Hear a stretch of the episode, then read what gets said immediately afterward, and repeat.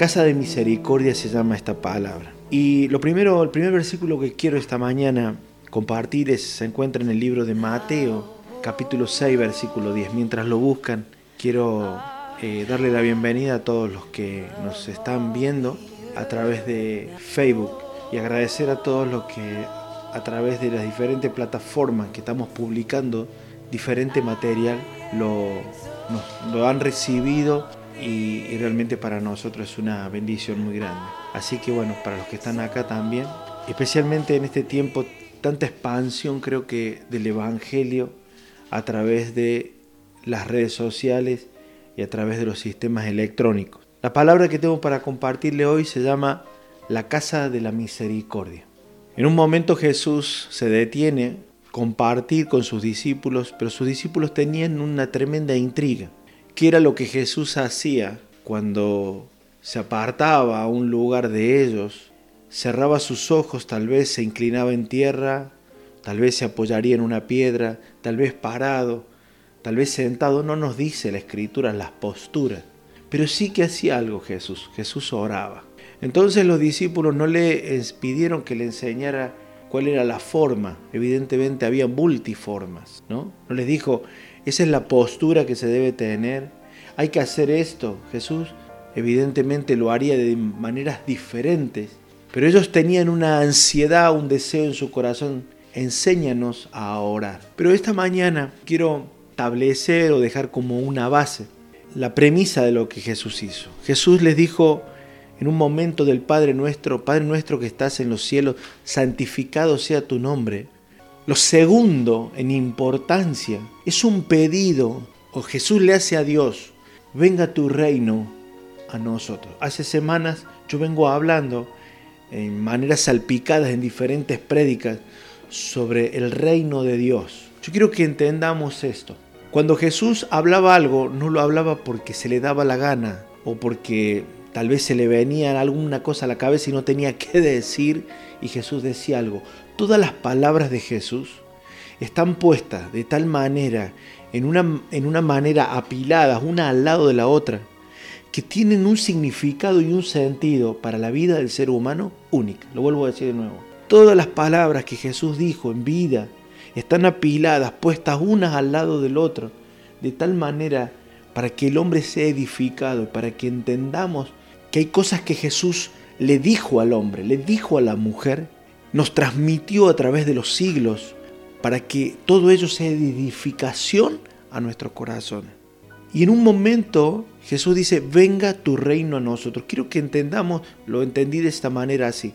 El reino de Dios es algo eh, inaccesible para los seres humanos, a no ser cuando nosotros partamos de esta tierra y nos encontremos cara a cara con Él.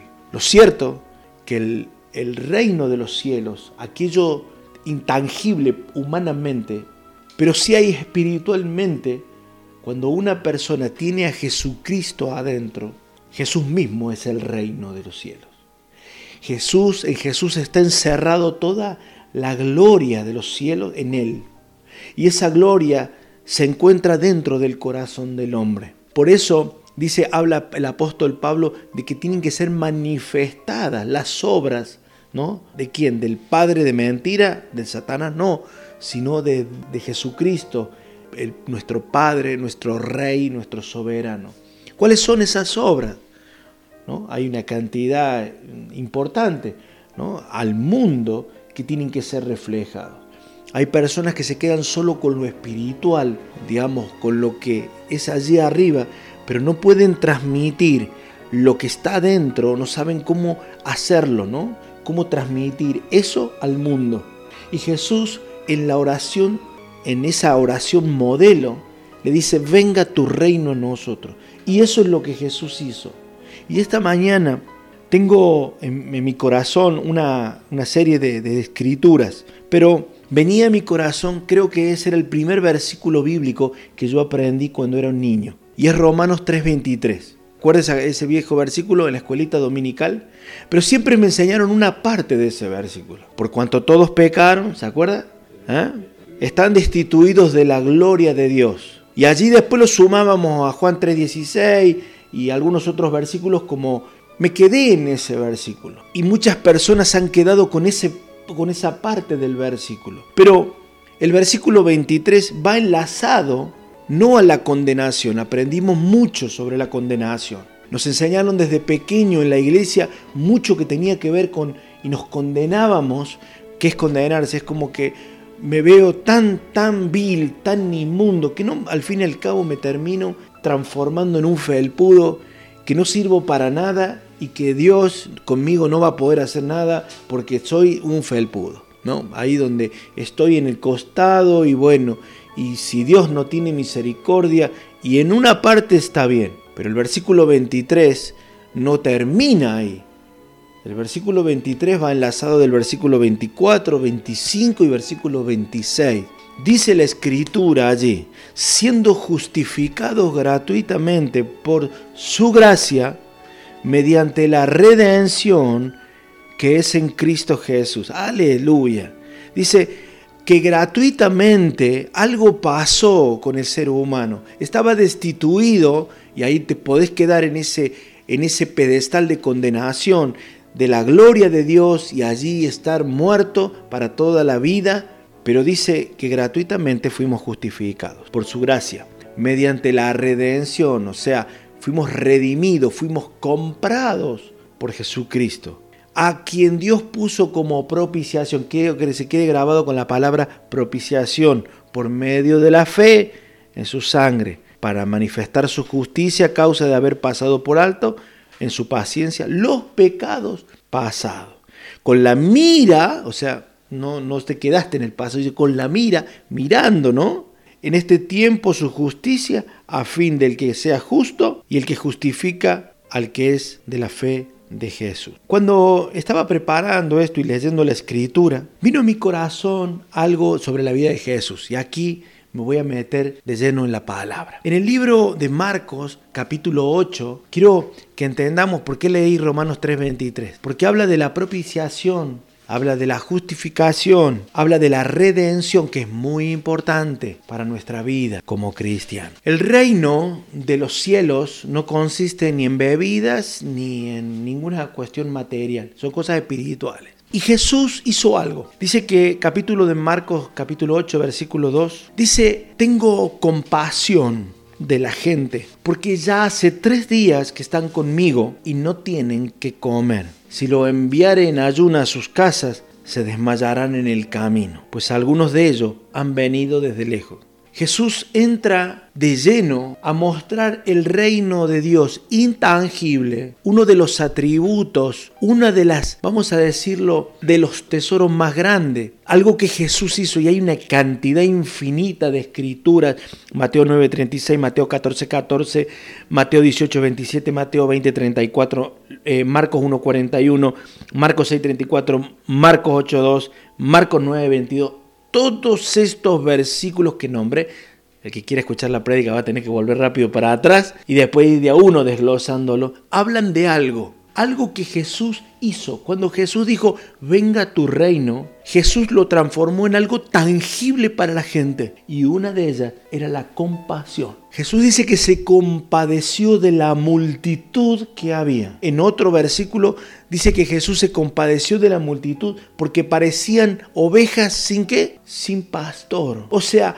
vio a las personas como ovejas que estaban en una pradera y Jesús se compadeció. Esta palabra, compadecer, es una palabra que suena en el griego muy, muy difícil. Eh, hasta casi te diría que no me animo ni a nombrarla. Es plan somai. Y quiere decir la escritura sentir que las entrañas se mueven, sentir que las entrañas anhelan. Es, es una compasión, es una misericordia, es algo que sale de adentro del corazón. Hace dos días veníamos en nuestro auto aquí cerca de casa y un anciano nos hacía seña en la ruta, en medio de la oscuridad de la noche. Cuando lo vi en ese momento pasábamos bastante rápido, mi esposa que venía al lado mío lo, vio, en un instante avancé un poco y no sabía si parar, no parar, en medio de la oscuridad, en medio de la noche, medio raro la cosa, pero era un hombre grande. Hicimos unas cuadras y, y dentro de mi corazón algo me pasaba. Dimos una vuelta en un lugar oscuro totalmente, toda la ruta, la calle rota. Volvimos, a los que nos están mirando de otro país,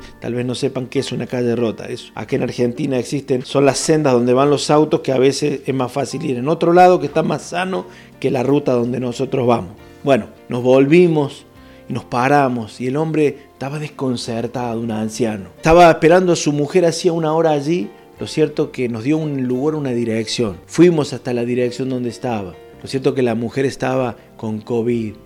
Nunca iba a llegar. El hombre estaba perdido mentalmente allí ese anciano. Entonces, esa, la dueña de ese negocio tomó su vehículo y se fue a buscarlo al hombre que lo era conocido. Pero mientras íbamos, pensé en mi corazón lo que era la compasión, lo que era sentirse adentro, que hay algo que se te mueve adentro por la necesidad ajena, por aquello que tiene que en nuestro corazón brotar en lo que brotó Jesús. Jesús sentía la compasión, se le movía misericordia. ¿Por qué? Jesús entendía la condición humana y aquí es la parte esencial del mensaje. Jesús entendía, comprendía a la vida de cada uno de nosotros. Conoce nuestro temperamento, conoce nuestra forma de ser, conoce tu corazón, tu necesidad, lo que vivo, conoce mis limitaciones. En el libro de Juan, capítulo 5, versículo 1, ahí le pido que lo busque. Juan capítulo 5, versículo 1. Es una similitud de lo que está sucediendo hoy en el mundo. Yo te prometí que voy a ser breve con el mensaje. En el libro de Juan capítulo 5, versículo 1, dice, después de estas cosas, había una fiesta de los judíos y subió Jesús a Jerusalén. Y hay en Jerusalén cerca de la puerta de las ovejas un estanque llamado en hebreo Betesda. Y allí, versículo 3, dice, el cual tiene cinco pórticos, cinco puertas había. En estos yacía una multitud de enfermos, ciegos, cojos, paralíticos que estaban esperando un milagro. Y había, versículo 5, un hombre allí, hacía 38 años que estaba enfermo. Versículo 6, cuando Jesús lo vio acostado, supo que llevaba mucho tiempo así y le dijo, ¿quieres ser sano? Betesda, quiere decir casa de misericordia. A diferencia del ciego, cuando fue sanado por Jesús que hizo lodo, fue enviado a Siloé, quiere decir enviado. Este lugar era el lugar de la casa de la misericordia. Yo quiero hablarte a ti que me estás viendo en este día. Había una fiesta en Israel.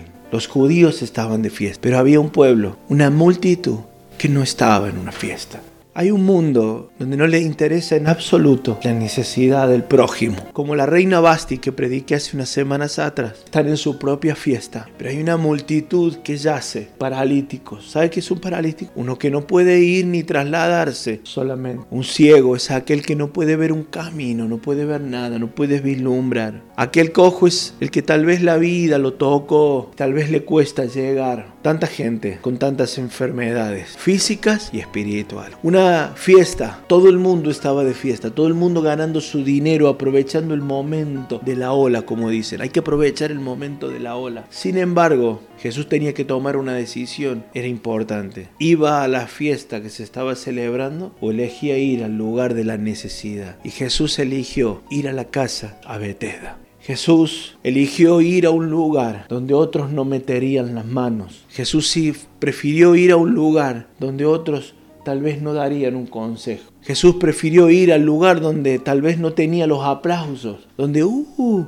donde no lo recibirían con bombos y platillos. Jesús prefirió ir a un lugar, allí al estanque, donde había necesidad, había enfermedad, Jesús prefirió no quedarse allí, sino otra vez volver a aplicar la ley del reino de los cielos. Venga tu reino, Jesús, tu reino de piedad, tu reino de misericordia. Tu reino produce vida a aquel que la necesita. Pero le voy a decir algo, Jesús necesita un instrumento diría un amigo mío pastor, el guante, ¿no? ¿Te acuerdas Charlie? El guante. El guante necesita ser movido, necesitamos ser el guante y Dios metiendo la mano y nosotros ser ese guante, ¿no? Que pareciera que fuéramos nosotros los que hacemos, pero en realidad es Dios operando. ¿Te acuerdas, Carlito? Aquella prédica en dúo. Búsquenla ahí, está allí en Facebook. El guante, y siempre recuerdo y tengo esta imagen de mi amigo Carlos que está aquí. El guante de Dios, que somos, es nuestra vida, pero es Dios en realidad moviendo. Él necesita de tu vida y de mi vida, tu talento,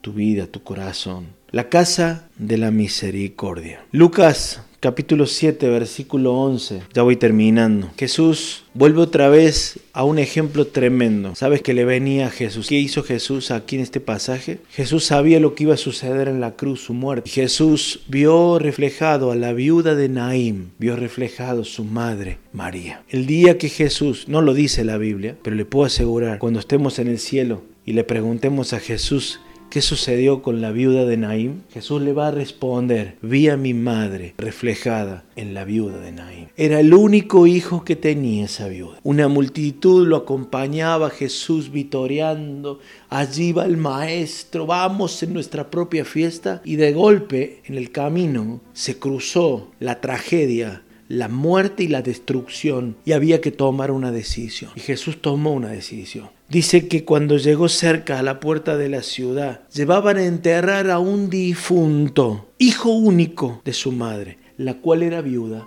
Y cuando el Señor la vio, algo se movió, se le movieron las entrañas a Jesús. Deja, vamos, sigamos. Dice que se compadeció de ella y vino y vio esa madre quebrada, rota, lastimada, herida, abatida. A ese compañero, a ese vecino, amigo que necesita de alguien que tenga misericordia, compasión. Vivo mi mundo, vivo mis cosas. ¿Qué me importa lo que está pasando? Y dice que Jesús le dijo, no llores. Yo miraba, pensaba esto y decía, Jesús miraba a María, su madre, él colgado en la cruz y a Juan diciéndole, ese es el reflejo, esto es lo que va a suceder. Era como un preludio. Y dice que se acercó al féretro y tocándole. Le dijeron, paren, paren, detengan esto. Se animó Jesús y le dijo, joven, a ti te digo, levántate, sé sano de esta muerte. Y algo sucedió. Queridos, Jesús se salió de la fiesta para ir a Bethesda, casa de misericordia. Jesús iba con la multitud, se bajó para sanar el hijo de la viuda de Naim. Jesús estaba en el trono sentado al lado del Padre y se bajó del cielo para tener misericordia de un inmundo como yo, que le pecó, tuvo misericordia. David, cuando vio todo lo que había hecho maravilloso, juntó todas las cosas. Tremendo lo que hizo. Juntó todo oro, piedras y le dio el diseño que Dios le había dado. Allí en Primera Crónicas lo cuenta. Y dice en un instante, Primera Crónica 28, versículo 11, que en un momento dice que David le dio el plano del pórtico, de sus casas, sus tesoros, sus cámaras y la casa del propiciatorio. ¿Sabe cómo le llaman a esta casa? Casa de la misericordia. ¿Sabe qué es la misericordia? Es entender que Jesús que estaba en el cielo, no tenía ninguna necesidad de descender, aleluya, ponerse y tomar mi causa y tomar mi necesidad y abatirla en la cruz y hacerme salvo. La palabra que utiliza allí, me encanta la escritura, la palabra que utiliza allí por David, misericordia, en realidad es por propiciatorio. Es la palabra caporet en el original. Esa palabra para el pueblo de Israel. Y Dios le dio una medida exacta como debía hacerse. Una longitud. El arca tenía una tapa. Se llamaba la tapa del propiciatorio. Tapa de la misericordia. Y dice que los querubines cubrían esa tapa. Y dice que una vez al año el sumo sacerdote entraba, tomaba el tazón con sangre con sus dedos siete veces allí untaba sobre esa tapa. Y le voy a decir algo más. Dice que Dios, la gloria, la presencia de Dios salía, se manifestaba desde la tapa de la misericordia, de la casa de la misericordia. Y mientras preparaba este mensaje, el Señor habló a mi corazón que la única manera, la palabra de Él va a salir de aquellas vidas compradas por la sangre, aquellas vidas que la misericordia está en ellas y Dios va a hablarle a través de ellas, se va a manifestar. Jesús no tuvo problema con descender del cielo, no tuvo problema de ir a atender la viuda. No tuvo problema de pararse en el camino y llamarlo Bartimeo al ciego. Y él dejando la capa corrió. No tuvo problema de ir a la viuda de Naín, mirar casi reflejada a su madre, tocar el féretro y que su hijo fuera sanado. No tuvo problema Jesús de untar con lodo hecho de su saliva los ojos del ciego para que sea sano. No tuvo problema para ir y dejar todo lo que hacía ir a Capernaum y sacar a Lázaro de la tumba. ¿Tú tienes problemas? ¿Cuáles son tus problemas, querido? si Jesús no tuvo problema de bajar desde el cielo. Querido, casa de misericordia. Es tiempo de hacer misericordia con aquel que le necesita. Quiero decirte, Jesús levantará al caído. Jesús sanará, tú no te preocupes. Ve y háblale, ve y predícale. Si tú estás entrampado en drogas, en vicios, te digo más, si tú estás en, en una situación aún en tu matrimonio, quiero invitarte que busques tal vez a una persona cristiana. En tu trabajo tiene que haber alguien, seguro que lo hay. O tal vez quieras llamarnos, mandarnos un mensaje. Oramos por ti y a los que estamos aquí necesitamos caminar y reflejar el reino de Dios. El reino de Dios a la iglesia le pido ¿Qué fiesta quiere? Descendamos a Bethesda. Hay muchos que necesitan misericordia. Amén. Vecinos, amigos, Jesús está contigo. Aleluya. Quiero terminar en victoria esta mañana. Nosotros somos el guante. Él es el que si nos disponemos. Él nos ungirá y nos usará poderosamente para su gloria, para aquellos que necesitan encontrar una casa de misericordia. Que Dios te bendiga.